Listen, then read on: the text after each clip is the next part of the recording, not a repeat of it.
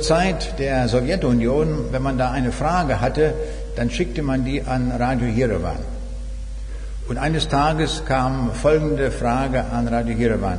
Stimmt es, dass Bauer Pavlov aus Moskau in der Lotterie eine Lada, also das damals übliche Auto, gewonnen hat? Antwort von Radio Yerevan, im Prinzip ja, nur es war nicht in Moskau, es war in Leningrad. Und es war auch kein Lada, also kein Auto, sondern ein Fahrrad. Und das Fahrrad hat er nicht gewonnen, sondern es wurde ihm gestohlen. Wir haben auch eine ganze Reihe von Fragen, nur werden wir heute Abend unsere Fragen nicht an Radio Jerewan schicken, sondern wir wollen uns mit wissenschaftlichen Fragen bestellen, beschäftigen und wir wollen auch die Bibel befragen, was sie uns sagt zu den Fragen, die uns bewegen. Das Thema schuf Gott durch Evolution ist deswegen wohl so gestellt worden, weil in unserer Zeit die Evolutionslehre an den Schulen und Universitäten dermaßen überhand nimmt, dass das bis in die Gemeinden eindringt und man den Eindruck hat, dass viele Gläubige davon überzeugt sind, dass Gott das Prinzip der Evolution angewandt hat, um das alles zu machen, was wir heute sehen. Und darauf möchte ich eine Antwort geben. Wir werden das in vielen Bildern auch sehen. Hier noch ein Hinweis zu meiner Homepage. Da kann man viele Dinge runterladen. Auch ganze Bücher kann man dort runterladen. Dann Aufsätze in verschiedenen Sprachen, in Deutsch, in Englisch, Spanisch, Russisch, Polnisch, alles Mögliche. Und man kann auch die Vortragstermine verfolgen, wo ich gerade im Augenblick äh, da bin. Ich komme aus Braunschweig, wer das nicht weiß, der möge das auf dieser Karte sehen. Ein Freund von mir hat fünf Punkte gewählt am Rande von Europa, hat die Koordinaten in einen Computer eingegeben und dann errechnen lassen, wo der Mittelpunkt von Europa liegt. Und das kam da gerade raus, dass der Kohlmarkt im Zentrum von Braunschweig der Mittelpunkt von Europa ist. Ist das nicht großartig? Wenn man die Punkte etwas verschiebt am Rande von Europas, ist es gar kein Problem. Dann rechnet der Computer auch aus, dass Siegen im Mittelpunkt von Europa liegt. Also das kann man auch etwas äh, manipulieren.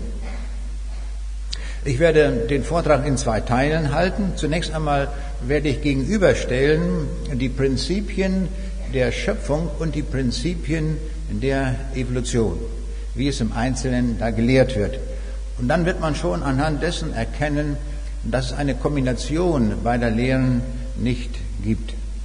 Und im zweiten Teil gehe ich dann auf die theistische Evolution ein, wo also manche Leute die Auffassung vertreten, dass also Gott die Evolution als Schöpfungsmethode verwendet hat. Nun kommen wir zunächst zum ersten Teil und ich werde eine ganze Reihe von Basissätzen gegenüberstellen. Wir wissen oft gar nicht, was im Eigentlichen geglaubt wird, und zwar sogar auf beiden Seiten. Es sind zwölf Basissätze, die ich heute gegenüberstellen werde, und zwar in grün, wie man hier sieht, E1 bis E12. Das sind die Basissätze der Evolution und in orange die zwölf Basissätze S1 bis S12 für die Schöpfung. Und ich werde das immer wechselseitig tun, also immer einen Satz der Evolution nennen und dann einen Satz der Schöpfung. Dann haben wir immer den Vergleich und jedes Mal können wir prüfen, ob das irgendwie zusammenzubringen ist. Nun, für die Herkunft des Menschen gibt es nur zwei mögliche Antworten. Viele Menschen, das ist sogar die Mehrzahl, glauben, dass wir aus einem langen Evolutionsprozess hervorgegangen sind. Wie das hier der Zeichner dargestellt hat, irgendwie über so eine Affenreihe ist das alles einmal zum Menschen geworden. Das begann mal irgendwann in einer Ursuppe mit äh, Einzellern und so ging das dann über Jahrmillionen hinweg. Das ist die eine Auffassung, das glauben die meisten Menschen, so kann man es wohl sagen, aber nun, das wissen Sie auch, nicht was die meisten Menschen glauben, ist wahr, sondern die Wahrheit müssen wir eben anderweitig rauskriegen. Oder, wie es hier der Künstler im rechten Bild dargestellt hat, dass es am Anfang ein erstes fertiges Menschenpaar gegeben hat. Und das ist das, was die Bibel uns sagt. Nun werden wir das gegenüberstellen. Zunächst einmal, das Grundprinzip Evolution wird vorausgesetzt. Viele Leute sind der Auffassung, dass die Evolution aus den Daten der Wissenschaft folgt. Das ist ein ganz, ganz großer Irrtum. Die Evolution wird an den Anfang gestellt, wird vorausgesetzt und dann wird alles unter dem Gesichtspunkt der Evolution betrachtet. So geht das. Vukitic, ein Evolutionstheoretiker, sagt, wir setzen die prinzipielle Richtigkeit der Evolution voraus. Ja, wir setzen voraus, dass die Evolutionslehre sogar universelle Gültigkeit hat. Der Mann ist ehrlich, dass er das so schreibt im Vorwort seines Buches. Aber genau dasselbe tun wir auch, wenn wir von der Schöpfung kommen. Das Grundprinzip Schöpfung setzen wir voraus. Die biblische, Offenbarung ist der Schlüssel zum Verständnis dieser Welt. Also alles, was wir sehen auf dieser Erde, alles, was da lebt und kreucht und fleucht, der Mond und das gesamte Universum, alles ist dann geschaffen. Davon ist nichts ausgenommen. Ich komme schon zum zweiten Prinzip. Die Evolution ist ein universelles Prinzip. So hat es Heimer von Dittwer gesagt. Das Entwicklungsprinzip gilt nicht nur für den Bereich der belebten Natur, es ist das umfassendste denkbare Prinzip überhaupt. Denn es schließt den gesamten Kosmos ein. Also irgendwas, was wir in dieser Welt vorfinden, ob das Geist ist oder Bewusstsein oder alle Dinge, die wir hier vorfinden, so wird hier gesagt, wird dann, ist dann durch, einen, durch evolutive Prozesse entstanden. Also ist eine Voraussetzung. Die Schöpfung ist ebenso ein universales Prinzip. Das heißt, alles, was wir sehen und beobachten, entstammt einem Schöpfungsprozess. Die Evolution sagt in einem Basissatz E3, es gibt keinen Schöpfer. Der ist also verpönt, den darf es überhaupt in diesem System nicht geben, denn der Ansatz mit dem die Evolution antritt, ist, wir können alles auf naturalistische Weise erklären. Und darum brauchen wir keinen Urheber, keinen Schöpfer und auch keine Intelligenz. Ernest Cahen sagt zum Beispiel, es ist absolut äh, absurd und absolut unsinnig zu glauben, dass eine lebendige Zelle von selbst entsteht. Aber dennoch glaube ich es, denn ich kann es mir nicht anders vorstellen obwohl er es quasi unmöglich empfindet, sagt er, was bleibt mir übrig? Ich muss es glauben, auch wenn es nicht denkbar ist. Bei der Bibel sagen wir S3, es gibt einen Schöpfer, und zwar ist das der Gott der Bibel, nicht irgendein Gott. Die Bibel beginnt mit der Feststellung, am Anfang schuf Gott Himmel und Erde. Und das entspricht in unserem Sinne einem Basissatz. Die Evolution sagt in einem Basissatz E4, die Materie wird als vorhanden vorausgesetzt. Die Evolution beantwortet nicht die Frage, woher die Materie kommt, sondern das Denken in Evolution fängt damit an, dass Materie schon vorhanden ist. Basissatz S4 der Schöpfung, die Materie des gesamten Weltalls ist ohne Verwendung vorhandenen Ausgangsmaterials erschaffen worden. Es war am Anfang nichts da. Das ist ein Prinzip, das wir gar nicht kennen normalerweise. Jeder Künstler braucht ein Ausgangsmaterial. Er braucht einen Stein, den er meißelt, oder eine Baumwurzel, die dann bearbeitet wird. Er braucht ein Ausgangsmaterial. Der Schöpfer der Bibel braucht kein Ausgangsmaterial, sondern er erschafft alles, auch die Materie, wird durch ihn, durch sein Machtwort in Existenz gerufen. In äh, Hebräer 11, Vers 3 ist das formuliert. Durch den Glauben erkennen wir, dass die Welt durch Gottes Wort geschaffen ist, sodass alles, was man sieht, aus nichts geworden ist. Es gab vorher nichts und dann war es da. Ich komme jetzt zu den Mechanismen. Der fünfte Basissatz der Evolution lautet, die Mechanismen, die für die Entstehung des Lebens verantwortlich waren, müssen dieselben Naturgesetze oder natürlichen Prozesse gewesen sein, wie wir sie heute beobachten. Also der Grundgedanke der Evolution ist, wir schauen uns heute diese Welt an und was heute an Prozessen abläuft, wird verantwortlich dafür gemacht, dass durch diese Prozesse auch das Leben und alles entstanden ist. Bei der Bibel ist das ganz anders, Basissatz ES5. Es gibt einen sehr grundlegenden Unterschied zwischen den Mechanismen der Schöpfung und den Naturgesetzen und sonstigen natürlichen Prozessen, die wir heute beobachten. Wir können heute die Naturgesetze messen und feststellen und beschreiben, aber diese Welt ist nicht entstanden durch die Naturgesetze, sondern die Naturgesetze sind überhaupt erst das Ergebnis der Schöpfung. Als Gott am sechsten Tage alles fertig hatte, dann waren auch die Naturgesetze installiert. Ob sie am zweiten, dritten oder vierten Schöpfungstag schon da waren oder nicht, entzieht sich völlig unserer Kenntnis. Das wissen wir nicht. Wir können nur sagen, dass er am Ende, als alles fertig war, waren auch die Naturgesetze installiert und sie dienen jetzt dazu, dass diese Welt so funktioniert, wie sie funktioniert. Ich komme schon zum sechsten Satz. Die Evolution beruht auf Prozessen, die eine Höherentwicklung vom Einfacheren zum Komplexeren, vom Unbelebten zum Belebten, von niederen zu höheren Formen erlaubt. Die Evolution ist abhängig davon, dass es irgendetwas, welche Mechanismen gibt, die diese Höherentwicklung erlauben. Die also aus der Urzelle, äh, Ursuppe heraus irgendwelche Organisation von Molekülen erlauben und die dann sich zusammenschließen zu einfachen Zellen, obwohl eine Zelle niemals einfach ist. Und die schließen sich zu Mehrzellen zusammen, aber es geht so in diesem Sinne immer weiter bergauf. Das ist also die Grundidee. Also etwa so eine Zunahme an Organisation, wie wir das hier von diesen Affen sehen, von den Kleinen, bis hin dann zum Menschen. Dieser äh, Karikaturist hat sich auch überlegt, wie die Entwicklung weitergeht, nachdem das beim Menschen angekommen ist.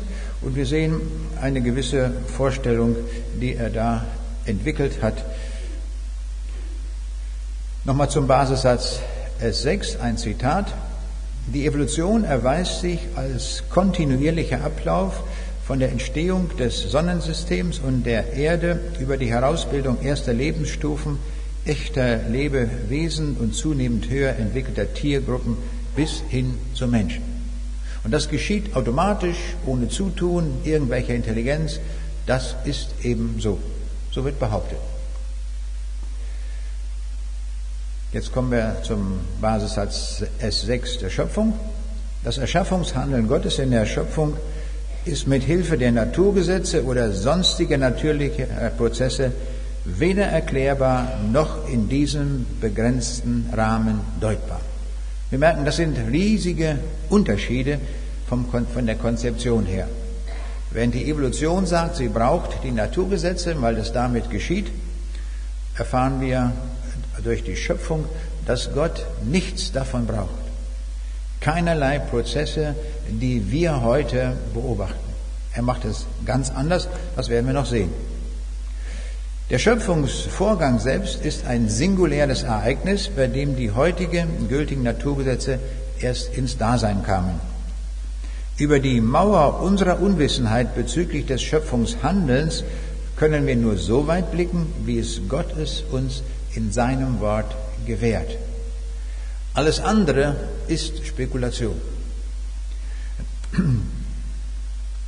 Das aber, was uns Gott in der Bibel offenbart hat, ist darum grundlegende und unverzichtbare Information, die wir nicht auf einem anderen Wege gewinnen können.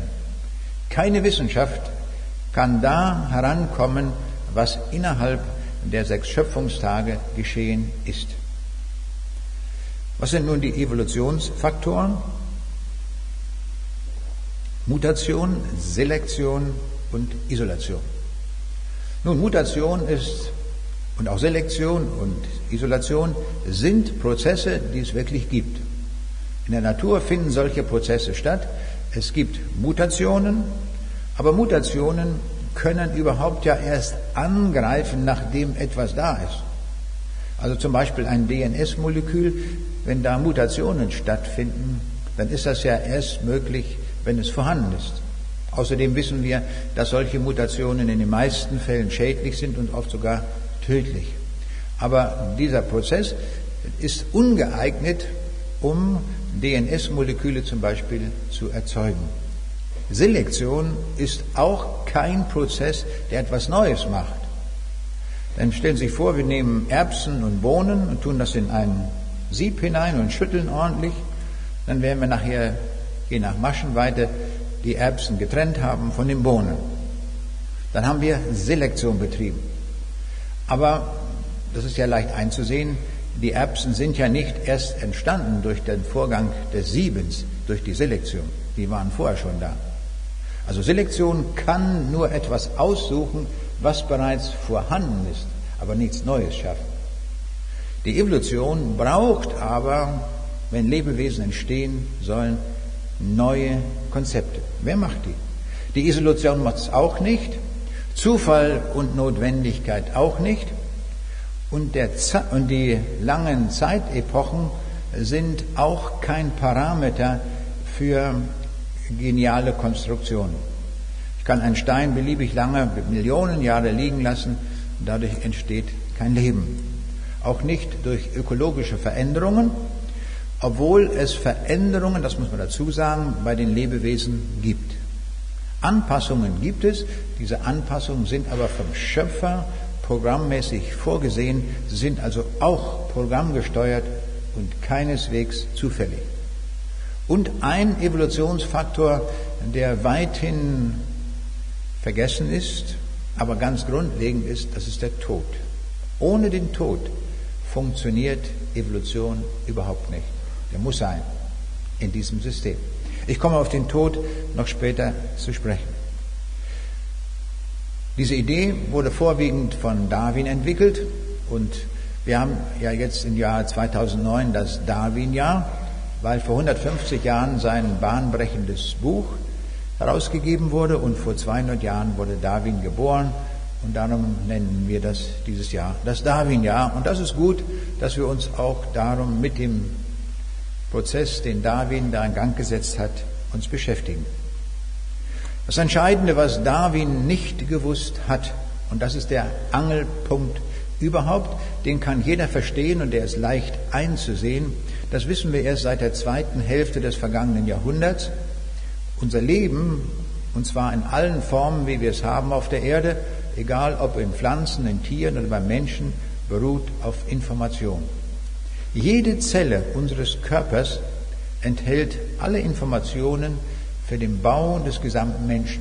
Also wie ein Auge konstruiert wird, wie ein Fuß gemacht wird, eine Niere, alles steht in jeder Zelle drin. Und zwar mit einem Code, der so dicht komprimiert ist, dass wir keine höhere Informationsdichte auf der Welt finden wie in diesem DNS-Molekül.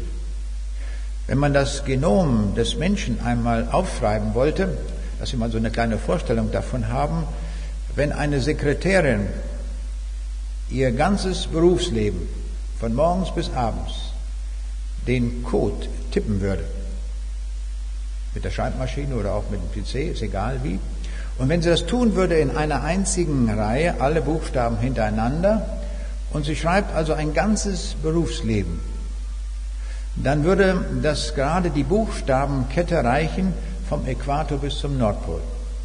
Das, dazu braucht man ein ganzes Berufsleben.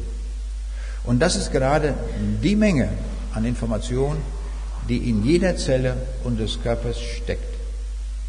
Wer Evolution glaubt, muss glauben, dass solche Informationen mit so genialen Konzepten von ganz allein in der Materie entstehen.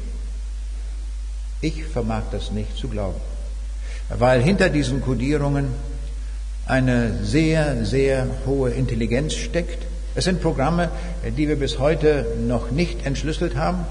Wir kennen zwar die Buchstabenfolge, den vier Buchstabencode, wir kennen aber nicht die Semantik, also die Beschreibung, wie das funktioniert. Wir können nicht sagen, an dieser Stelle ist geschrieben, wie ein Herz funktioniert, wie es konstruiert wird und das, dieses Programm können wir heute noch nicht lesen. Information, wissen wir heute, kann nur durch Intelligenz entstehen. Es gibt keinen anderen Prozess. Ich habe an vielen Universitäten dieser Welt darüber gesprochen, über die Information und die Herkunft der Information. Nicht ein einziger Evolutionstheoretiker auf der Welt konnte mir sagen, wie Information durch Zufallsprozesse entstehen kann. Das mussten sie alle akzeptieren, dass es nur durch Intelligenz entstehen kann. Damit ist die Evolution schon wissenschaftlich abgetreten. Sie leistet nicht das, was sie unbedingt leisten muss. Und das wollen wir festhalten, dass die Evolution eine Theorie ist, die keine ist, die nicht halten kann, was sie verspricht. Es ist letztlich ein Glaube. Fürchten wir uns also nicht vor einer solchen Idee, auch wenn sie in großer Menge auftritt, viele Leute, die das glauben. Ich komme zu den Schöpfungsfaktoren, die uns mehrfach in der Bibel genannt werden, also Satz Nummer 7. Die Bibel sagt uns, dass Gott durch das Wort gemacht hat. Das ist eine Methode, die wir überhaupt nicht kennen. Das kann nur der Schöpfer. Durch das Wort etwas machen. Gott spricht, dann ist das da. Haben wir schon mal überlegt, wie Materie entstehen kann? Wie entsteht Wasserstoff? Wie entsteht Eisen? Wie entsteht Sauerstoff? Wie entsteht Materie? Ganz einfach. Nur durch Sprechen. Ein Physiker kann sich jeden Morgen ins Büro, ins, äh, in seine Experimentierhalle stellen und sprechen. Es wird nicht ein Milligramm Wasserstoff entstehen. Das kann, können wir Menschen nicht. Das kann nur der Schöpfer. Aber es geschieht durch Sprechen, durch sein Wort. Und das sagt uns so die Bibel ganz deutlich. Es geschieht durch die Kraft Gottes, durch die Weisheit Gottes und damit ist ausgedrückt, dass alles, was wir an, den, an Gebilden finden in der Schöpfung, mit sehr, sehr großer Weisheit gestaltet ist. Und in den meisten Fällen ist es so, dass wir es wissenschaftlich noch gar nicht hinreichend verstanden haben, wie das funktioniert. Das ist meistens nur ein Detailwissen. Niemand auf dieser Erde kann uns erklären, wie die Photosynthese wirklich funktioniert. Und wir sind alle abhängig davon. Alles, was wir an diesem Tag gegessen haben, vom Frühstück angefangen, Mittagessen, Abendessen, ist einmal alles über den Prozess der Photosynthese gegangen.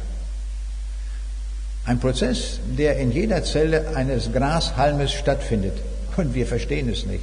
Wir kennen nur ein paar Grundgleichungen und ein wenig Detailwissen. Aber kein Verfahrenstechniker, kein Chemiker, kein Physiker kann das nachbauen. So unvorstellbar genial ist das gemacht. Also überall finden wir Ideen dahinter, die wir nicht nachempfinden können. Und das drückt die Bibel aus durch Weisheit Gottes. Es ist auch gemacht durch den Willen Gottes. Das heißt, Gott hatte die Absicht, etwas zu schaffen. Er wollte das. Es war sein Wille, dass diese Welt da ist, das Universum und auch, dass wir da sind, jeder Einzelne von uns.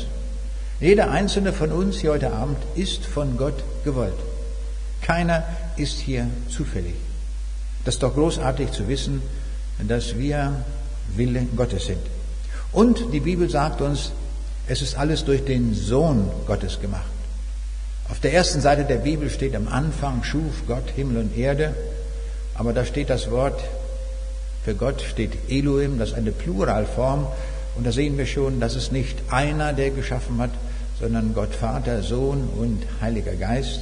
Aber der wirkliche Ausführende der Schöpfung, das war der Sohn Gottes, Jesus Christus, wie wir es lesen im Johannesevangelium am Anfang war das Wort. Und durch das Wort ist alles gemacht. Wir sehen, diese Prinzipien sind durchweg anders als in der Evolution. Sie stehen sich diametral gegenüber und hier gewinnen wir den Eindruck, ja, dadurch kann was entstehen, aber nicht durch zufällige Prozesse. Die Schöpfung geschah auch nach der Wesensart Jesu. Das ist sehr wichtig zu wissen. Jesus ist die Liebe in Person, die Weisheit in Person. Und so ist das seine Wesensart, die wir dort finden. Und die Bibel sagt auf der ersten Seite, es war sehr gut, als alles fertig war. Aber die Evolution geht über Massensterben, über Tod und sehr viel Leid hinweg. Das passt also nicht zur Wesensart Jesu. Ich sagte schon, ohne Ausgangsmaterial und auch ohne Zeitverbrauch. Das lesen wir im Psalm 33, Vers 6, wo da steht, so er spricht, so geschieht's. Wenn er es sagt, dann ist es da. Da hat man nicht den Eindruck, hier wurden Millionen Jahre verbraucht, sondern hier geschieht etwas in dem Augenblick, wo das ausgesprochen ist. Und das kennen wir ja auch, wenn der Jesus im Neuen Testament etwas geschaffen hat, das war augenblicklich da und fertig. Wenn er dem Sturm gebot, dann war augenblicklich Ruhe im Karton und nicht erst abends bei der Windflaute. Der Befehl Jesu des Schöpfers hat augenblickliche Wirkung. Das ist wichtig zu wissen. Und das ist auch so bei der Schöpfung. Er brauchte nicht die sechs Tage. Das ist eigentlich, würde ich sagen, Zeitverschwendung. Er hätte es auch in sechs Sekunden machen können. Aber er hat sich so entschieden, sechs Tage dafür anzusetzen und dann hat er das auch so gemacht und hat uns auch entsprechend informiert. Jetzt kommt ein sehr wichtiger Satz der Evolution, E8. In der Evolution gibt es weder einen Plan noch ein Ziel. Das ist sehr wichtig zu wissen. Bernhard Rentsch sagt, für Zweckmäßigkeit in Bau und Leben aller Organismen braucht kein geheimnisvolles, richtendes Prinzip angenommen zu werden, und es war zu ihrer Entstehung auch kein weiser Schöpfer notwendig. Das ist Basissatz der Evolution. Kein richtendes Prinzip, keine Zweckmäßigkeit, nichts, nichts, nichts. Da frage ich mich, wie kann ein Herz entstehen, das gebraucht wird, wenn es dazu kein Ziel gibt? Und wie soll das überhaupt gehen? Denn hilfreich ist ja nur ein fertiges Herz. Ein Herz, das nur zu einem Prozent funktioniert, das so in der Entwicklung ist, ist der sichere Tod. Also das funktioniert vorn und hinten nicht, wie wir sehen. Es muss fertig sein. Und das ist auch das Zeugnis, was wir sehen. Alle Lebewesen, egal wo sie leben, sind angepasst an ihre Umgebung und sie sind immer fertig. Da ist nichts, was noch gemacht werden muss. Die Bibel sagt uns, dass Zwecke, das ist der Satz S8, Zwecke verlangen einen Zielgeber. Die genialen Konzepte in der Schöpfung weisen deutlich auf den Schöpfer hin. Sie geben uns Zeugnis von der Weisheit, und damit ist gemeint die Genialität, die Intelligenz, Ideen, den Ideenreichtum und auch die Allmacht des Schöpfers. Wir müssen uns nur die Werke anschauen, dann kommen wir sofort zu diesem Schluss. Das ist das, was uns Römer 1 sagt. Und das beobachten wir auch in allen Völkern, die nicht durch die Evolution verseucht sind. Wir Menschen haben alle das natürliche Denken, dass wir von den Werken der Schöpfung auf den Schöpfer schließen können. Wenn ich hier eine Armbanduhr habe, wird niemand sagen, die ist irgendwo zufällig entstanden. Die braucht einen Urheber. Und das gilt für eine Stecknadel genauso wie für ein Auto und ein Flugzeug. Alles ist gemacht braucht einen Urheber. Und bei der Schöpfung, wo es sehr, sehr viel komplizierter ist in den Lebewesen, da wagen wir zu sagen, ja, das kann doch von allein entstehen. Ich frage mich, wo sind wir hingekommen, dass wir auch die Kinder entsprechend so impfen mit solcher Information. Und auf diese Weise geht das natürliche Denken, dass man von den Werken der Schöpfung auf den Schöpfer schließen kann, einfach verloren. Schauen wir uns mal so ein paar Werke der Schöpfung an, dass wir mal so einen kleinen Eindruck bekommen. Auf diesem Bild sehen Sie meinen Lieblingsvogel. Das ist der Goldregenpfeifer. Ist wirklich ein hübscher Vogel. Und der Jungvogel, der ist auch ein sehr feines Kerlchen. Dieser Goldregenpfeifer wird, oder so kann man sagen, alle Goldregenpfeifer werden in Alaska geboren, als ihr Geburtsort. Aber nun wissen wir, in Alaska wird es im Winter sehr kalt. Und da kann man als Goldregenpfeifer nicht so gut überwintern. Und so fliegt er nach Hawaii. Vielleicht sollten wir das auch mal tun, wenn es hier kalt wird. Aber durch die Klimaerwärmung wird es ja auch im Winter hier warm. ist das vielleicht nicht nötig. Aber sonst, auf nach Hawaii und das macht der Vogel auch. Jetzt ist interessant, die Entfernung ist sehr groß, das sind viereinhalbtausend Kilometer und das muss der Vogel im Non-Stop-Flug zurücklegen. 88 Stunden, das sind dreieinhalb Tage. Das heißt bei Tag und Nacht. Weil der Vogel nicht schwimmen kann und auch weil es unterwegs keine Insel gibt zum Landen, muss er also die Strecke in einem Rutsch durchfliegen. Dreieinhalb Tage, das ist schon eine ganz schöne Leistung. Und jetzt schauen wir uns mal die Energiekalkulation an.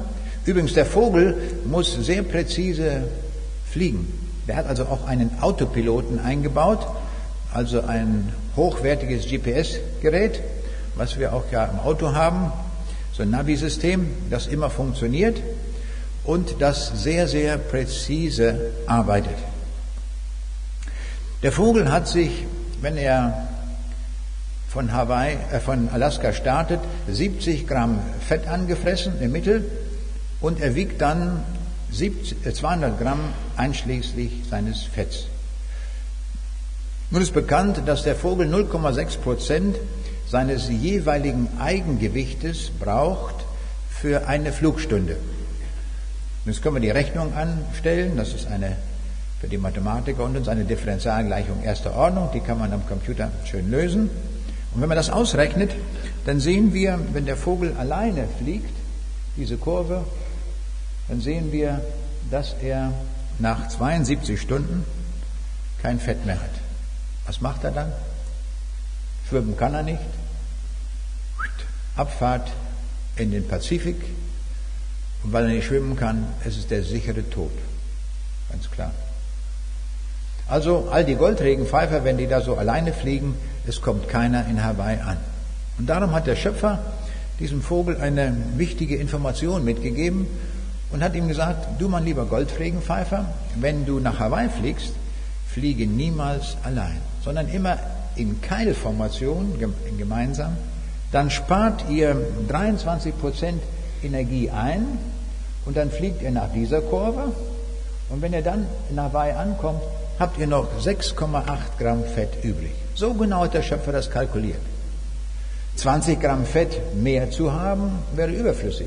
Das müsste man ja auch mitschleppen, also auch als Fluggepäck mitnehmen. Das hat der Schöpfer aber so genau kalkuliert, dass das gerade 6,8 Gramm Fett sind, aber die braucht er manchmal auch. Es kann ja mal Gegenwind sein. Dann wird er das brauchen. Ansonsten, wenn er auf Hawaii ankommt, der geht erstmal an den Strand von Waikiki und begrüßt die Kurgäste und sagt, Good morning, bin auch schon da. Und dann freuen sich die Kurgäste, dass sie die Goldregenpfeifer wieder dort haben. Wir sehen an diesem Beispiel, das ist alles unglaublich genial durchkonstruiert und genau gemacht. Jetzt überlegen wir mal, wie sollte das in der Evolution gehen? Da geht ja alles nach Mutation und Selektion. Also Mutation, da muss man sehen, dass irgendein Vogel einmal das richtige Gewicht hat, das richtige Fettgewicht, um dort anzukommen. Nun, in den meisten Fällen klappt das natürlich nicht und darum werden die Vögel ins Meer fallen. Es wird nicht funktionieren. Außerdem brauchen sie einen fertigen Autopiloten, der kann sich nicht entwickeln im Laufe von Jahrmillionen. Der würde nie die Inseln treffen, denn der muss auf Bogenminuten genau fliegen. Wir sehen also, das muss fertig sein von Anfang an. Wenn das nicht fertig ist, geht das nicht. Hätten wir nie Goldregenpfeifen. Also alles, was wir in der Schöpfung beobachten, das sind fertige Konzepte. Oder hier haben wir auch etwas ganz Besonderes auf diesem Bild. Wir sehen zwei Flamingos und die Flamingos haben natürlich sehr große Flügel. Und was machen die mit diesen riesigen Flügeln? Das geht auf und ab. Und jetzt können wir uns gut vorstellen, dass so ein Flamingo, wenn er die Flügel bewegt, dass sein Körper ständig auf und ab geht. Aber das wäre nicht gut. Dann müsste der jedes Mal ja wieder den Körper anheben, dann sackt er nachher wieder runter und wieder anheben. Und das kostet Energie, den ganzen Körper anzuheben. Das hat der Schöpfer gewusst. Und was hat er gemacht?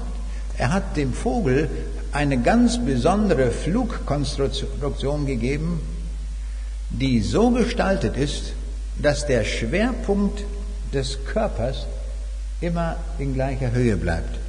Dadurch wird keine Energie verschleudert für das Auf- und Abbewegen. Das ist alles genial durchdacht. Oder hier sehen wir einige Weberameisen, die dabei sind, ein Nest zu bauen. Da fragt man sich, wie funktioniert eigentlich bei diesen Tausenden von Ameisen die Kommunikation? Da sind einige, die fassen die Blätter an und bringen die zusammen. Dann eine andere Ameise sticht in die Blätter hinein, macht Löcher hinein. Und eine andere setzt einen Faden durch und dann wird das zusammengenäht. Wer teilt das ein? Wer das näht und wer das zusammenhält und wo das gebaut wird? Es sind unglaubliche Dinge, die, die, die da passieren. Und niemand von uns hat erforscht, wie das Kommunikationssystem dieser Weberameisen funktioniert. Und doch klappt es. Man kann nur staunen, wie die das machen. Überall sehen wir, sehr genial ist das gemacht. Hier sehen wir, es sind andere Ameisen, die holen die Blätter runter und ziehen das dann zusammen. Das klappt ganz hervorragend. Auf, jetzt zeige ich mal einige Beispiele von Nestern. Da hat sich der Schöpfer auch so viel einfallen lassen. Wenn schon jede Schneeflocke anders ist und jeder Mensch anders ist und jedes Eichenblatt, es gibt in der ganzen Geschichte der Welt nicht eine zweite Schneeflocke, die genauso aussieht, die irgendwann einmal vor ein paar tausend Gefahren gefallen ist. Sind alle original, alle einmalig. Man kann uns vorstellen, dann auch beim Nestbauen hat der Schöpfer ihnen auch die Bauanweisung mitgegeben, wie man ein Nest baut.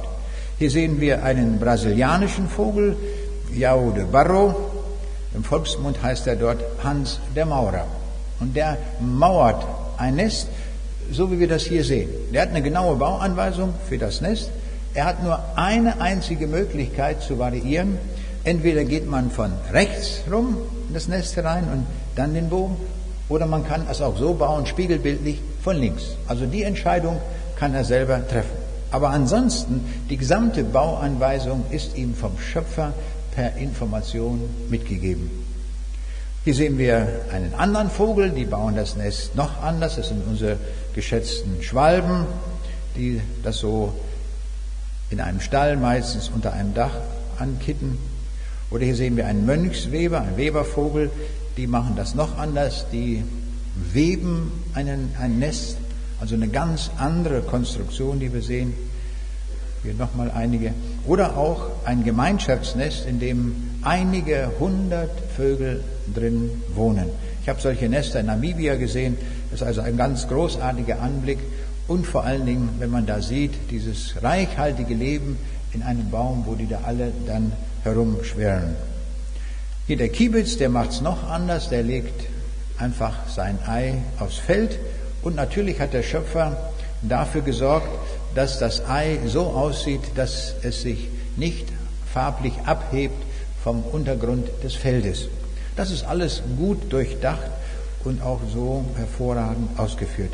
Hier sehen wir einen Sumpfrohrsänger, der hier wiederum eine andere, eine andere Konstruktion des Nestes hat. Oder ein Teichrohrsänger, der sich einfach hier vier Schilf ähm, Stangen ausgewählt hat und dort sein Nest baut und dort an sicherer Stelle gesetzt ist. Dann gibt es den Kuckuck, wie wir sehen, äh, der frisst das Ei der Gasteltern hier auf diesem Buch und äh, Bild. Und auf diesem Bild sehen wir, das Kuckucksjunge ist bereits größer als die Gasteltern. Und die wundern sich, dass ihr Küken immer größer wird und sich schon längst überholt hat. Wir sehen, der Schöpfer hat auch Humor. Der hat sich da auch etwas einfallen lassen, dass wir auch mal über solche Dinge staunen. Und ich finde das ganz großartig, welche Konzepte es da alles so gibt. Und die Gasteltern, die versorgen den und machen, füttern den auch groß. Gar keine Frage. Hier sehen wir etwas Besonderes. Äh, ein konisches Ei bei einer Lumme an einem Felsen. Auf einem schrägen Felsen legen die einfach mal ein Ei ab. Und das fällt nicht, nicht runter. Ist das nicht genial? Deswegen, weil das so konstruiert ist, das Ei, dass es äh, asymmetrisch, äh, der Schwerpunkt asymmetrisch liegt, sodass das nicht runterrollen kann und irgendwo in die Tiefe fällt oder sonst wohin. Hier sehen wir eine ganze Kolonie von Bastölpeln, die wieder anders das bauen. Oder das schöne Storchennest, die ein riesiges, ein gewaltiges Nest bauen. Hier nochmal andere Vögel, hier Jangadas Vögel in Nordbrasilien, die also so ganze Bäume bevölkern. Oder hier ein Wasservogel in Israel, der hat ein Schwimmnest, mit dem kann er spazieren fahren. Wieder nochmal eine andere Idee. Wir sehen, das ist ohne Ende an Gedanken. Wir sehen, alle diese Konstruktionen der Schöpfung sind alle ingenieurmäßig gemacht. Hier diese Nautilus-Schnecke ist konstruiert nach dem, fast genau nach dem goldenen Schnitt. Und das ist auch bis ins Letzte, ins Feinste durchkonstruiert. Hier sehen wir eine Feder. Nach Evolution glaubt man, dass die Reptilien, aus den Schuppen der Reptilien die Federn gemacht sind. Ist natürlich von vornherein schon eine falsche Idee, denn Schuppen von Reptilien und Federn sind aus ganz anderem Material gebaut. Also das kann gar nicht voneinander abstimmen. Außerdem fragt man sich, wenn das der Vorteil ist, äh, ein Vogel zu sein, warum gibt es dann noch, äh, noch Reptilien? Die gibt es ja heute auch noch. Also es stimmt irgendwo vorne und hinten nicht. Oder wenn wir an die Samen denken, wie hier sehen wir die Pusteblume, nicht wahr? Millionenfach äh, finden wir dort Ideen, die der Schöpfer dort hineingelegt hat. Manchmal gehen wir spazieren im Winter und sehen dann auf einem zugefrorenen Teich oder See, wie dort Enten und Möwen stehen. Und da fragt man sich doch, kriegen die dann nicht keine kalten Füße? Wie geht das denn? Und man hat nicht den Eindruck, dass sie kalte Füße haben. Nun, wir wissen heute, das sind sehr komplizierte Regelkreise, die dort eingebaut sind in jedem Bein und Fuß eines Vogels, sodass auf der Fußfläche die Temperatur mit der Temperatur des Eises übereinstimmt. Dann gibt es keinen Wärmeverlust. Und dann zum Körper hin steigt die Temperatur an, bis die Körpertemperatur erreicht wird. Das sind sehr, sehr komplizierte Regelkreise. Keiner kann das nachbauen, solche Regelkreise, die nach diesem Konzept funktionieren. In jedem ähm, Fuß eines solchen Schwimmvogels ist das hier eingebaut. Man kommt aus dem Staunen nicht raus und diese Konzepte kann keiner nachbauen. Hier auch sehen wir etwas von Versteifung, wie wir es aus der Ingenieurtechnik kennen bei einem Bambus. Tausenderlei Schnäbel gibt es. Für jeden Zweck hat der Schöpfer den richtigen Schnabel erfunden. Wir sehen auch die Vielfalt bei den Eiern. Hier ein Straußenei und das Ei eines Kolibris. Alle haben denselben Zweck. Überall sitzt ein Küken drin und kommt der fertige Vogel dann da heraus. Und das macht der Schöpfer in kleinen, in großen, in allen Varianten, in Formen und Farben, wie wir es kaum noch an, Vielfalt uns vorstellen können. Wie eine Bambus, äh, ein Bambuswald, die werden bis zu 40 Meter hoch, diese Stämme sind festigkeitsmäßig bis ins Letzte, kann man sagen, durchgerechnet und durchkonstruiert, dass das funktioniert. Auf diesem Bild sehen wir eine Kannenpflanze, und da sehen wir gerade ein Insekt, das da unten drin schwimmt. Diese Kannenpflanzen können nämlich auf Böden wachsen, wo es wenig Mineralien gibt. Na, dann holen sie sich das von den Insekten. Und die müssen sie natürlich fangen. Nun, ein Insekt zu fangen ist nicht so leicht. Haben Sie schon mal versucht, da zu Hause auf dem Tisch, wenn da eine Fliege krabbelt, die zu fangen? Meistens, so geht es bei mir, ist die Fliege schneller. Da muss man schon eine Klatsche nehmen. Aber hier die Kannenpflanze, die packt das. Und die macht das nämlich sehr genial. Die Fliegen werden angelockt und sie krabbeln über diesen Rand dort hinein in diese Kanne. Und dann unten sehen Sie schon die anderen Kollegen, die da gerade mit verdaut werden. Und dann denken Sie bloß schnell wieder raus aus dieser Kanne. Hier geht es mir ans Leben. Und jetzt versuchen Sie, an der Wand hochzukrabbeln. Nun wissen wir, das ist für Fliegen kein Problem. Die können sogar an der Decke krabbeln, wenn dann, sogar wenn es ein Spiegel ist, gar keine Frage. Die haben nämlich Saugnäpfe und die saugen sich fest und dann können sie da an jeder beliebigen Fläche krabbeln. Nur hier funktioniert das nicht. Sie fangen an zu krabbeln und was passiert? Da ist eine Wachsschicht drin und diese Wachsschicht sorgt dafür, dass die Saugnäpfe verstopft werden. Und dann ist das aus mit dem Festsaugen und dann rutschen sie unweigerlich runter in die Magensäure und werden damit verdaut. Wir sehen, auch solche Konzepte sind bis ins Letzte durchdacht. Ganz viele Details müssen da stimmen, damit so etwas überhaupt funktioniert. Auch da gibt es wieder hunderte von verschiedenen Formen solcher Kannenpflanzen. Nichts ist in der Schöpfung langweilig oder so einmalig, sondern immer wieder gibt es unglaublich viele Formen. Wir sehen hier sogar mit Deckel drauf. All das hat der Schöpfer hier vorgesehen. Oder wenn wir an unser menschliches Ohr denken, auch das ist ein sehr, sehr genial konzipiertes Gebilde. Da wird zunächst einmal, der Schall trifft hier auf das Trommelfell und zwar entsteht dort eine mechanische Schwingung, das wird umgewandelt dann in hydraulische Schwingungen und im Innenohr wird das Ganze nochmal in elektrische Schwingungen umgesetzt. Und zwar ganz raffiniert. Im Innenohr haben wir ein Klavier, in jedem Ohr natürlich, in jedem Innenohr ein Klavier. Und dieses Klavier hat 24.000 Tasten. Und auf diesen 24.000 Tasten, die sind ganz, ganz klein, sind die natürlich im Innenohr. Da spielt nun all das, was wir an Musik hören, an Schall hören, und wird auf diese Weise umgesetzt in elektrische Signale und die elektrischen Signale werden dann zum Gehirn weitergeleitet. Und im Gehirn, im Gehirn fängt überhaupt das Hören an. Also was wir jetzt alle tun, ist ein so sagenhaft komplizierter Vorgang, den kann keiner nachbauen. Und wir haben ihn längst nicht verstanden, wie das alles funktioniert. Auch wie diese Umwandlung da geschieht von elektrisch in äh, Signale, in, von, von mechanischen Schwingungen in äh, hydraulische und die wieder in elektrische Signale. Das ist raffinierte äh, Ingenieurtechnik. Übrigens haben Sie gewusst, dass wir sechs Ohren haben?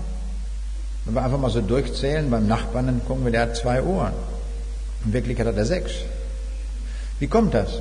Nun, wir hören mit zwei Ohren zunächst mal und dann kommt der Schall noch einmal eine 5000 Sekunde verzögert nochmal erneut zum Trommelfell hin, nämlich weil der Schall jetzt in unserer Ohrmuschel nochmal längs geleitet wird, eine 5000 Sekunde später. Sodass also von jedem Ohr zwei Signale aufgenommen werden. Und die zwei Signale werden dann zum, von jedem Ohr, das sind vier Signale, werden zum Gehirn geschickt. Und jetzt können wir uns ganz schnell überlegen, wenn wir vier Punkte haben, die können wir so verbinden, dass sechs Querverbindungen entstehen. Und unser, unser Gehirn kann sehr schnell rechnen, jedenfalls solche Aufgaben. Und dann werden im Nu sechs, äh, das wird das so umgerechnet, als wenn wir sechs Ohren hätten. Und die sechs Ohren erlauben es uns, dass wir genau die Richtung orten können, woher der Schall kommt und wir haben eine Fähigkeit, das leistet kein Mikrofon. Wenn hier eine Gruppe sich unterhalten würde, dann könnten wir uns konzentrieren auf die Aussagen einer bestimmten Person. Das kann kein Mikrofon, aber wir können das. Und dann hören wir besonders das, was diese Person sagt. Und das ist möglich wegen dieser Sonderkonstruktion mit den sechs Ohren. Wir sehen also auch das ist sehr, sehr genial gemacht. Oder schauen wir uns hier die Augenlinse an auch ein sehr geniales Gebilde. Das ist übrigens das einzige Ding in dieser Welt, wo die Brennweite durch Formveränderung verstellt wird. Keine Kameraindustrie kann das. Wir müssen immer mehrere Linsen zusammenschalten, damit wir die Brennweite verändern können. Hier wird aus einer einzigen Linse, es wird die Form verändert und auf diese Weise können verschiedene Brennweiten entstehen. Das ist sehr genial gemacht. Wir sehen Tausende von Proteinschichten sind hier so aufeinander gelagert, dass sie elastisch sind und dann diese Veränderung der Form auf diese Weise ermöglichen. Basissatz E9. Es gibt keinen definierten Anfangs- und Endpunkt der Zeitachse, so sagt die Evolution. Es geht also immer so weiter.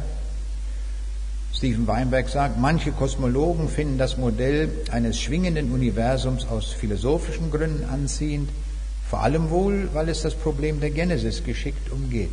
Hier sehen wir, was der tiefe Grund ist, warum man an der Evolution festhält. Dann müssen wir uns nämlich nicht mehr um den Schöpfer kümmern. Und den will man los sein. Das kann man ganz deutlich hier sehen. Die Bibel sagt uns, das ist der Basissatz S9, es gibt einen definierten Anfangs- und Endpunkt der Zeitachse. Zeit und Materie traten mit der Schöpfung in Existenz, nämlich wie es in 1. Mose 1, Vers 1 heißt. Und in Offenbarung 10, Vers 6 wird uns gesagt, hinfort wird keine Zeit mehr sein. Also Zeit ist ein geschaffenes Phänomen, geht eine bestimmte Zeit lang und dann ist Zeit zu Ende. Das geht dann über in Ewigkeit. Davon kennt die Evolution natürlich auch nichts. Basissatz E10, die Gegenwart ist der Schlüssel zur Vergangenheit. Das heißt, alles, was man heute beobachtet, wird rückwärts gerechnet, um die Vergangenheit zu verstehen. Dazu mal ein Beispiel. Hier sehen wir ein Bild aus Amerika vom Grand Canyon und dort ganz unten im Grand Canyon, da fließt der Colorado River.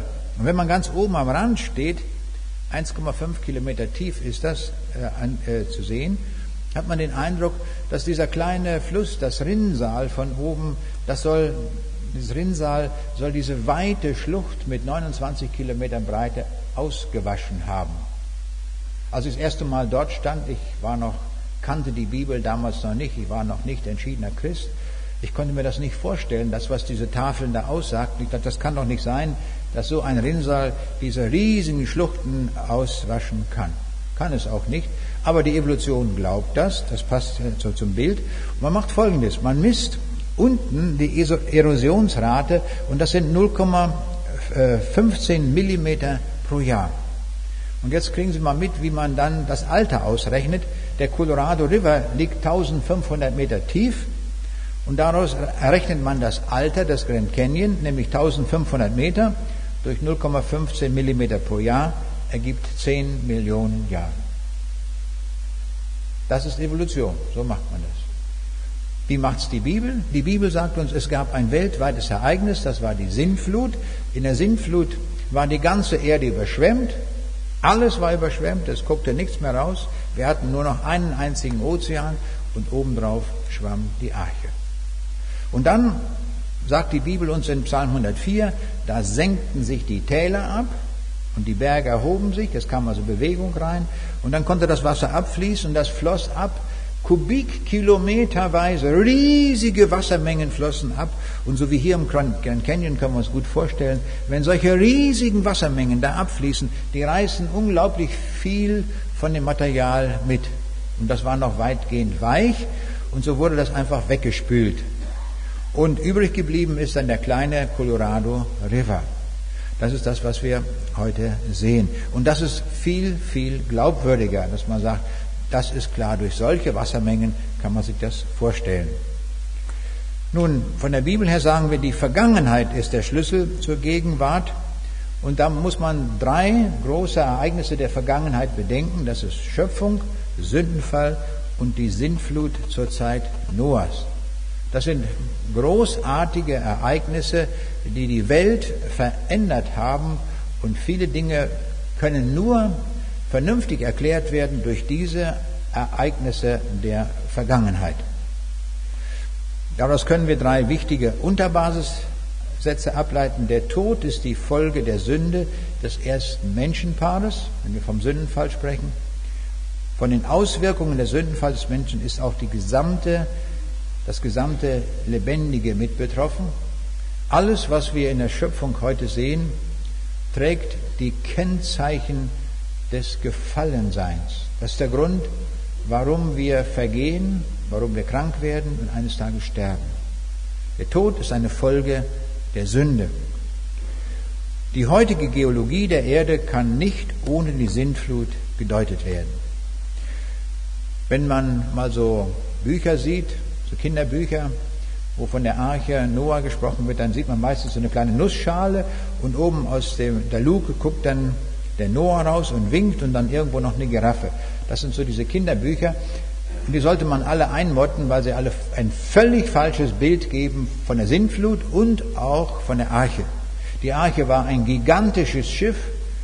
Die, Arche sehen wir hier mal in der richtigen Größenordnung. Es ist ein Riesenschiff mit drei Decks gewesen. Da hat der Noah sehr, sehr lange dran gearbeitet. Nummer 11, der Übergang vom Unbelebten zum Belebten ist fließend, sagt die Evolution. Also irgendwann gab es kein Leben und dann irgendwann war schon so ein bisschen, hat es ein bisschen gezappelt und irgendwann wurde es immer mehr lebendig. Aber man kann nicht sagen, wann das Leben irgendwo wurde. Der fließende Übergang, sagt Bernd Olaf Küppers, vom Unbelebten zum Belebten, ist für eine reduktionistische Erklärung geradezu Voraussetzung. Also es wieder sehen wir, das ist eine Voraussetzung der Evolution. Die Bibel sagt uns, S11, es gibt einen deutlichen Unterschied zwischen Unbelebtem und Belebtem.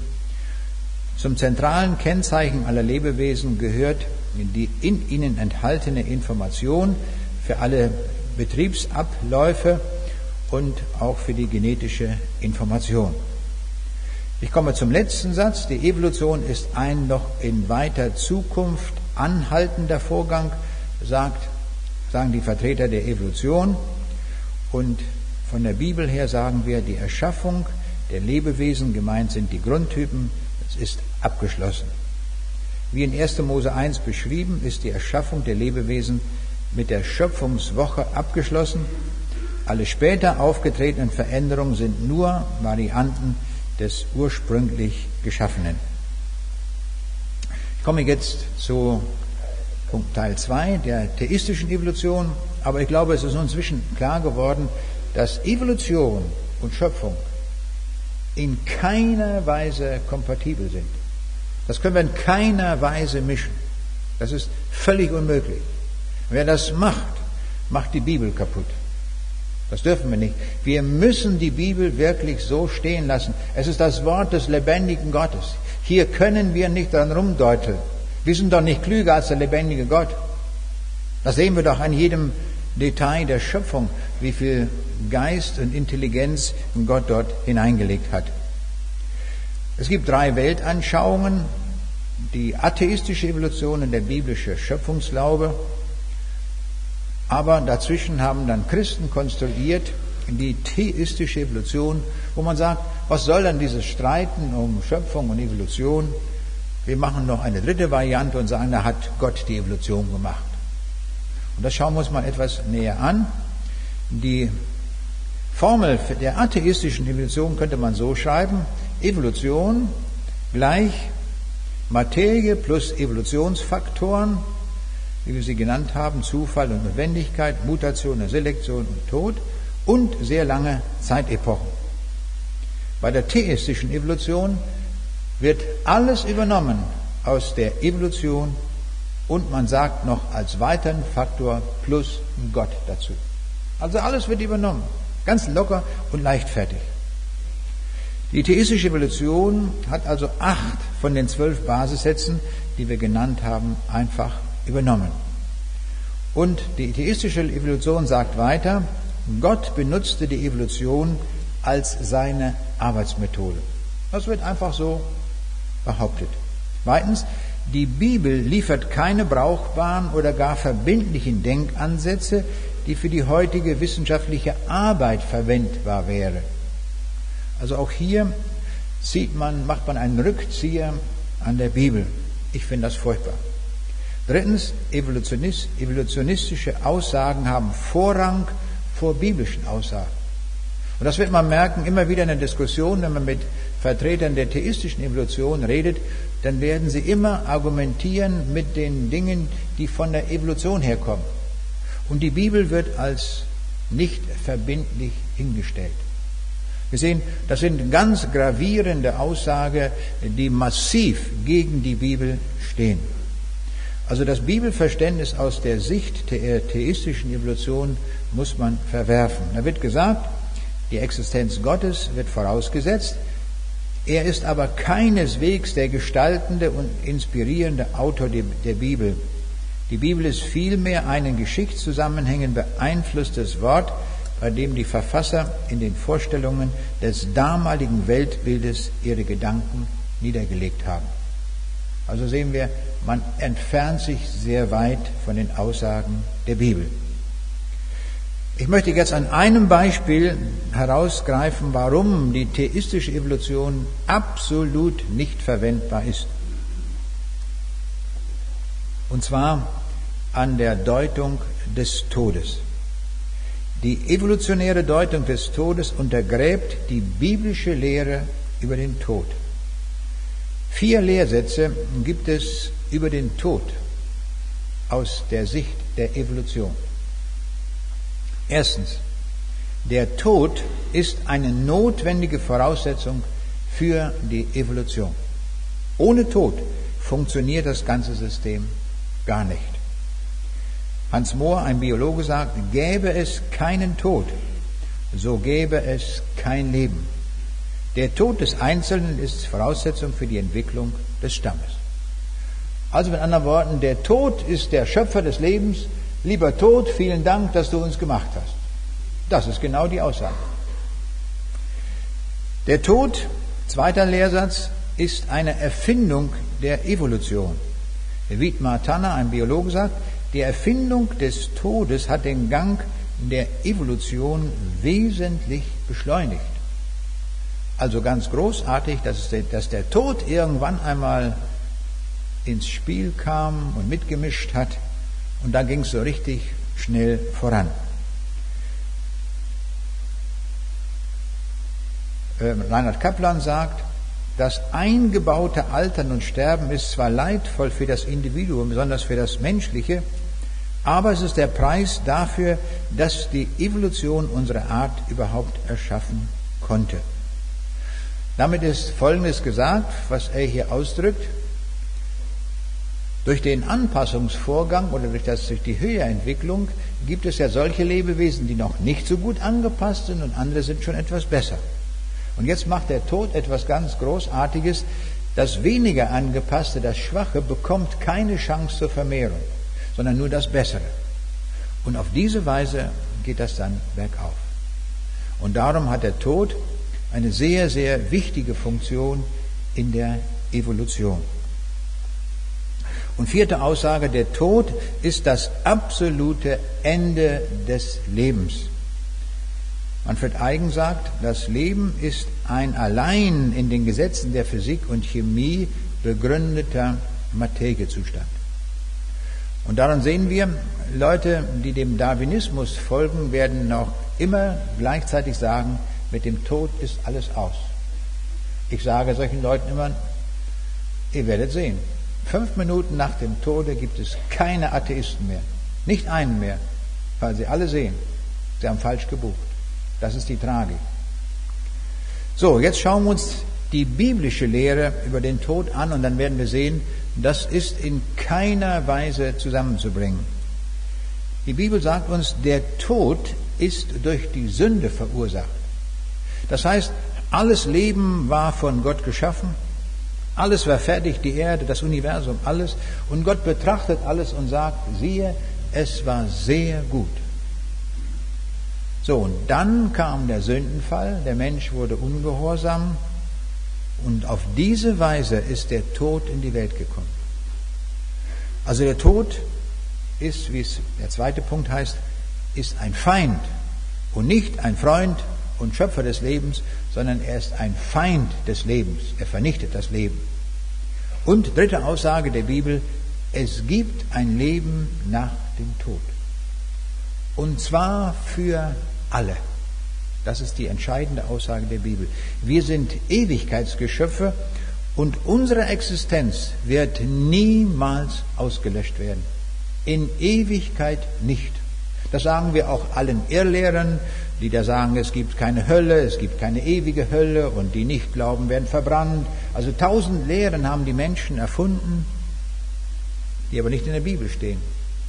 Aber die Bibel ist der Maßstab, den uns Gott gegeben hat und wir beurteilen auch alle Lehren und alle Irrlehren anhand der Bibel. Das ist der einzige verbindliche Maßstab, den wir haben, um klar erkennen zu können, was wahr ist und was Lüge ist. Und das, wenn man die Bibel kennt, ist das sehr einfach. Das ist prima, dass Gott uns einen solchen festen Maßstab gegeben hat. Und darum freue ich mich, dass wir in Deutschland den Bibelbund haben, der sich in ganz besonderer Weise um die Bibel kümmert und die Bibel hochhält und allen Strömungen zum Trotz behauptet, die Bibel ist wahr. Großartig. Macht so weiter. Das ist wunderbar. Nämlich genauso, wie Paulus gesagt hat, ich glaube allem, was geschrieben steht. Allem. Interessant, der Paulus hat nicht gesagt, ich verstehe alles. Selbst ein Apostel konnte das nicht behaupten, ich verstehe alles. Na, dann können wir das auch sagen. Und ich muss das immer wieder feststellen beim Lesen der Bibel, irgendwo, nicht wahr, komme ich immer auf Texte, wo ich sage, jetzt hört es bei mir auf. Mit meinen paar Windungen im Gehirn kriege ich das nicht geregelt. Da ist Gott höher als unsere Gedanken. Und daran, vielleicht hat das Gott auch so ganz bewusst deswegen gemacht, dass er so viele Dinge reingeschrieben hat, die wir vielleicht gerade nicht verstehen, um zu erkennen, dass das göttlich ist. Darum freue ich mich, dass wir in unserem Land auch Stellen haben, wo die Bibel wirklich uneingeschränkt hochgehalten wird und allem geglaubt wird.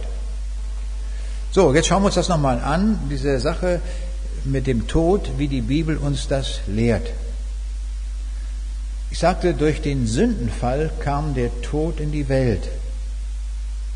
1. Mose 2, 16 und 17 heißt es, und Gott, der Herr, gebot den Menschen und sprach, du darfst essen von allen Bäumen im Garten, aber von dem Baum der Erkenntnis des Guten und des Bösen sollst du nicht essen. Denn an dem Tage, da du davon issest, musst du des Todes sterben. Das hat Gott gesagt. Nur was Gott sagt, wird stattfinden. Ob man es glaubt oder nicht. Wenn ich jemandem sage, hier läuft eine Kreissäge, das ist eine wunderbare Kreissäge von Ingenieuren gebaut, läuft schön ruhig, ganz wunderbar Motor drin und die schnurrt einfach so weg, ist auch leise, eine prima Kreissäge. Wenn ich jetzt jemandem erkläre und sage, du kannst damit alles sägen, nicht wahr, Holz und alles Mögliche, aber bitte nicht, tu bitte nicht die Hand rein, dann sind alle Finger weg. Und wenn jetzt jemand sagt, das glaube ich nicht, hat man doch noch nie probiert, das muss ich probieren, erst dann kann ich das glauben. Und dann macht man das einmal, ho, alle Finger weg. Wie das? Jetzt habe ich es probiert. Und so ist es den Menschen ergangen. Wie konnte man so dumm sein? Nicht das tun, was Gott gesagt hat. Das ist zu unserem Schaden. Das gilt auch für alle anderen Aussagen der Bibel. Wenn wir irgendetwas, was dort steht, nicht tun, was Gott sagt, das wird uns zu großem Schaden gereichen. Unglaublich, wie groß der Schaden wird. Und unglaublich auch groß, wie der Segen ist, wenn wir das tun, was Gott sagt. Da werden wir merken, dass, ich, dass unser Leben von Gott reich gesegnet wird. Nun, jetzt sehen wir, du musst du des Todes sterben, aber wir sehen, Adam und Eva sind nicht umgekippt auf der Stelle, als sie das getan haben. Es war auch der geistliche Tod, der hiermit gemeint ist. Das heißt, sie waren von der Gemeinschaft mit Gott abgetreten. Das war dann eigentlich. Aber die, das geht weiter. Jetzt beginnt eine Todeskette von Adam an. Und jetzt sehen wir hier in diesem Bild, das ist unser Leben, diese Spanne hier, von hier bis hier. Und wir kommen alle in dieses Leben hinein. Und die Bibel sagt uns, der Tod herrschte von Adam an. Römer 5, Vers 14. Man kann es auch so ausdrücken, wir sitzen alle in einem Todeszug und fahren ganz munter spazieren. Als Atheisten und ach, als Evolutionisten und alle möglichen Leute sitzen da in dem Zug. Als Freimaurer, ja auch als Christen, auch viele Christen fahren ganz locker traditionell dahin, die der Bibel gar nicht glauben, aber nennen sich Christen. Neulich sagte mir einer, ich finde das gut mit der Kirche, ich bin auch in der Kirche. Aber an die Auferstehung glaube ich nicht. Ich denke, was ist das denn? Also Leute nennen sich Christen, glauben nicht an die Auferstehung, dann sitzen sie offenbar am Todeszug, fahren im Zug des Todes. Und wohin fährt der Todeszug, das müssen wir auch wissen. In Hebräer 9, Vers 27 steht geschrieben, es ist den Menschen gesetzt, einmal zu sterben, danach aber das Gericht.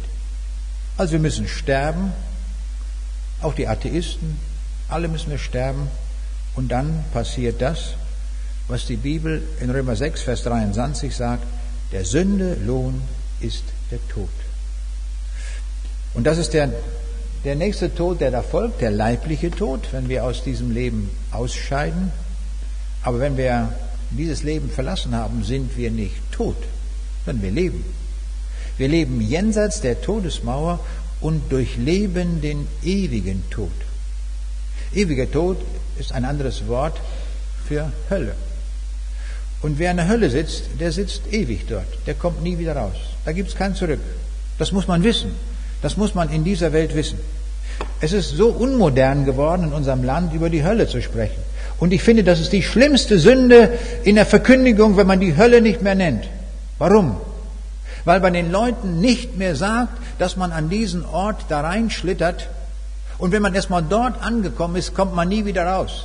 Das sagt die Bibel. Und darum ist eine Entscheidung in diesem Leben nötig, dass wir uns in diesem Leben ganz auf die Seite Jesu stellen, damit wir nicht in diese ewige Hölle kommen. Die Zeugen Jehovas haben die Hölle einfach abgeschafft. Die sagen, gibt es nicht. Habe ich mal mit einem gesprochen. Ich sage, was ist denn mit Hitler, Stalin, all diese Leute?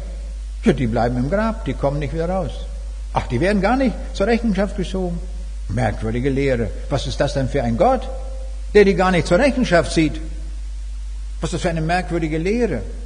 Und dann gibt es andere, die sagen, ja, es gibt so ein Fegefeuer. Und aus dem Fegefeuer da kann man nochmal dann irgendwann rausgezogen werden. Merkwürdige Lehren, was wir gemacht haben. Schreckliche Lehren. Ich war neulich auf einer Geburtstagsfeier, saß neben mir eine strenge Katholikin. Oh, ich denke, jetzt kann ich meine Frage loswerden mit dem Fegefeuer. Es war damals so die Zeit, da war Papst Johannes Paul der 24, nee, der, welche Nummer war es? Der zweite. Johannes Paul II. war gerade gestorben und er hatte ein offizielles Dokument verfasst. Das tun die Päpste immer, wenn es ans Sterben geht, ein offizielles Dokument verfassen. Und in diesem Dokument hatte er geschrieben, alle Leute sollten für ihn beten, wenn er tot ist. Das habe ich nicht verstanden. Ich denke, was ist das denn? In den Nachrichten wurde das gesagt. Und jetzt hatte ich eine kompetente Frau neben mir sitzen auf so einer Geburtstagsfeier. Und ich fragte sie, ich sage, wie ist das eigentlich? Das können Sie mir sicher erklären. Warum sollte für den Papst noch gebetet werden, wenn er tot ist? Und sagt, das kann ich Ihnen erklären, gar keine Frage. Das ist wegen, der, wegen des Fegefeuers. Gucken Sie mal, der Papst ist ja auch nicht hundertprozentig, wenn er stirbt. Und er muss auch noch eine Zeit der Läuterung durchmachen. Dann kommt er ins Fegefeuer. Und keiner weiß, ob das 100 Jahre oder 1000 Jahre sind, das wissen wir nicht. Aber durch Gebete, wenn, wenn möglichst viele beten, dann kann man die Zeit im Fegefeuer verkürzen. Aha, sage ich, so ist das. Jetzt verstehe ich sein Dokument. Und dann fragte ich weiter, ich sage, sagen Sie mal, müssen Sie auch ins Fegefeuer? Da sagte ich nicht. Ich dachte, warum nicht? Wir sind doch katholisch. Die gehören doch alle ins Fegefeuer, oder? Wie verstehe ich das? Nein, sagt sie, für mich gilt, was der Jesus am Kreuz gesagt hat. Es ist vollbracht. Da hatte sie den Papst meilenweit in der Erkenntnis der Bibel überholt. Sie muss nicht ins Fegefeuer und so ist es wirklich. Wenn ich glaube, dass der Jesus für mich gestorben ist und für mich gilt, es ist vollbracht, dann gibt es kein Fegefeuer, keine Hölle, da kann ich nur drüber lachen. Da kann ich nur sagen, trifft nicht zu, ich bin gerettet, auf Marsch, nicht wahr? Auf in den Himmel. Das hat Jesus getan. Das ist gültig. Unbedingt. Und das steht in der Bibel und darum ist die Bibel so wichtig. Ich habe mich gewundert damals, da war ja eine Fernsehdiskussion mit dem Richard Dawkins und äh, Bischof Huber. Und der, der Dawkins, der wollte nun ganz aggressiv angreifen und äh, sagte nun diesem Vertreter der evangelischen Kirche, also ihr mit eurem Glauben an die Hölle. Und da sagt Bischof Huber, nein, sagt er, die gibt es nicht. Die haben wir entmythologisiert. Da blieb dem Dawkins die Spucke weg. Sein Hauptargument, wo er ihn angreifen wollte, da sagte er, das gibt es nicht. Wir sind also in einer Zeit angekommen, wo wir die Hölle wegretuschiert haben. Das ist ganz schlimm. Ganz schlimm. Ich finde das sehr schlimm. Und ich würde sagen, die Botschaft des Himmels ist wichtig und auch die Botschaft der Hölle ist wichtig. Beides muss gesagt werden, damit wir wissen, wir bestehen, sind in einer solchen Gefahr, dorthin zu kommen, aber es gibt Rettung. Ich muss raus aus dieser Gefahr. Ich muss aus diesem Todeszug, diesen schwarzen Todeszug, da muss ich raus. Und jetzt kommt die großartige Botschaft der Bibel, das, das Evangelium. Wir können aus dem Zug des Todes und müssen sogar aus dem Zug des Todes aussteigen und steigen ein in den Zug des Lebens. Den gibt's auch, den Zug des Lebens. Und die Bibel sagt, wenn wir von neuem geboren werden durch den Herrn Jesus, durch den Heiligen Geist, dann wird Gott unser Vater. Und dann fahren wir mit diesem Zug, den Zug des Lebens. Wir kommen durch natürliche Geburt in diese Welt hinein und ein Mann wird unser Vater. In der Wiedergeburt wird Gott unser Vater zusätzlich. Und das muss geschehen, dass Gott mein Vater ist. Und wenn Gott mein Vater ist und mich zu, ich mich zu dem Herrn Jesus bekehrt habe, dann muss ich zwar auch noch durch den leiblichen Tod, aber der leibliche Tod, ich will es mal so ausdrücken, ist ein Klacks für uns durch den Herrn Jesus. Warum? Weil in 1. Korinther 15, 21 steht, denn wie sie in Adam alle sterben, werden sie in Christus alle lebendig gemacht. Alle, die an den glauben, werden lebendig gemacht. Großartig. Wir sehen also, es gibt zwei Züge. Und wir können selbst an uns feststellen, in welchem Zug wir sitzen. Wenn wir glauben, dass es keine Auferstehung gibt und wenn wir die Bibel nicht ernst nehmen und alles, was weiß ich, was man heute alles so glaubt, auch unter christlicher Flagge, dann habe ich große Sorge, dass wir in dem Todeszug sitzen. Unbedingt. Denn im Lebenszug, da ist es so, dass die Leute an den Herrn Jesus glauben, dass sie sein Wort ernst nehmen, dass sie glauben, dass der Jesus alle Dinge geschaffen hat, dass sie die Bibel ernst nehmen, da steht ja alles drin. Und dass sie durch den Tod hindurchgehen werden und im Tod, wie es im Psalm 23 heißt, und ob ich schon wanderte im finstern Tal, und die Bibel im Hebräischen sagt sie genau, und wenn wir im Tal des Todesschattens sind, was wird dort sein? Da wird der Jesus sein.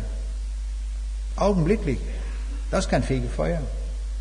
Wenn ich durch den Tod gehe und an den Herrn Jesus glaube, dann werde ich gleich eine Sekunde nach dem Verlassen dieser Erde, werde ich sofort den Herrn Jesus sehen. Und er wird mich bei der Hand nehmen, wie es im Psalm 23 heißt. Und was macht er? Er führt mich zu meinem Vater, zu meinem himmlischen Vater. Das ist, wenn wir in dem Lebenszug sitzen. Und da, da gehören wir rein. Ich hielt neulich einen Vortrag und sprach darüber. Und da kam ein junger Mann zu mir und ich fragte ihn, ich sagte, wo stehen Sie? Wo sind Sie? Und er gab eine gute Antwort. Er sagte, ich stehe auf dem Bahnhof. Prima Antwort. Was hatte dieser junge Mann erkannt? Er hatte erkannt, im Todeszug zu sitzen ist schrecklich, da muss ich raus. Und so war er schon rausgesprungen und stand auf dem Bahnhof, bildlich. Ja? Nun kam er zu mir und sagte, wie steige ich in den Lebenszug ein? Das ist die beste Frage, die es gibt. Und ich äh, würde mich freuen, wenn heute manch einer hier ist, der sagt, ich bin mir nicht sicher, ob ich im Lebenszug sitze. Dann gibt es nur eins, hier zurückbleiben. Dann werde ich meine Bibel aufschlagen und dann werden wir den Weg weisen, wie man in den Lebenszug einsteigt. Und dann fröhlich fährt bis zum Ziel, bis zum Himmel. Und dann dürfen wir der ganzen Bibel glauben. Das macht wirklich Freude, der ganzen Bibel zu glauben. Das ist großartig. Dann hat man wirklich auch die Information, die man ernst nehmen kann. Und die Information der Bibel kann mit keiner Information in dieser Welt Schritt halten. Nichts. Die Bibel ist außergewöhnlich und ist einmalig und sie ist göttlich und ist das einzige Buch von Gott, das wir haben. Alles andere ist gemessen an der Bibel Makulatur. Darum ist die Bibel so wichtig. Weil wir darin, wie der Jesus sagt, sucht in der Schrift und ihr werdet mich und das ewige Leben darin finden. Wie großartig, dass uns das angeboten wird, auch heute, heute Abend. Wer sagt, ich möchte umsteigen in den Zug des Lebens, der ist eingeladen, gleich hier am Ende nach vorne zu kommen und wir werden dann darüber sprechen. Auch wer noch andere Fragen hat, ist herzlich eingeladen, hierher zu kommen. Ich habe Zeit mitgebracht, sodass wir uns damit noch beschäftigen können. Ich möchte jetzt einen Punkt setzen und möchte abschließend mit uns beten.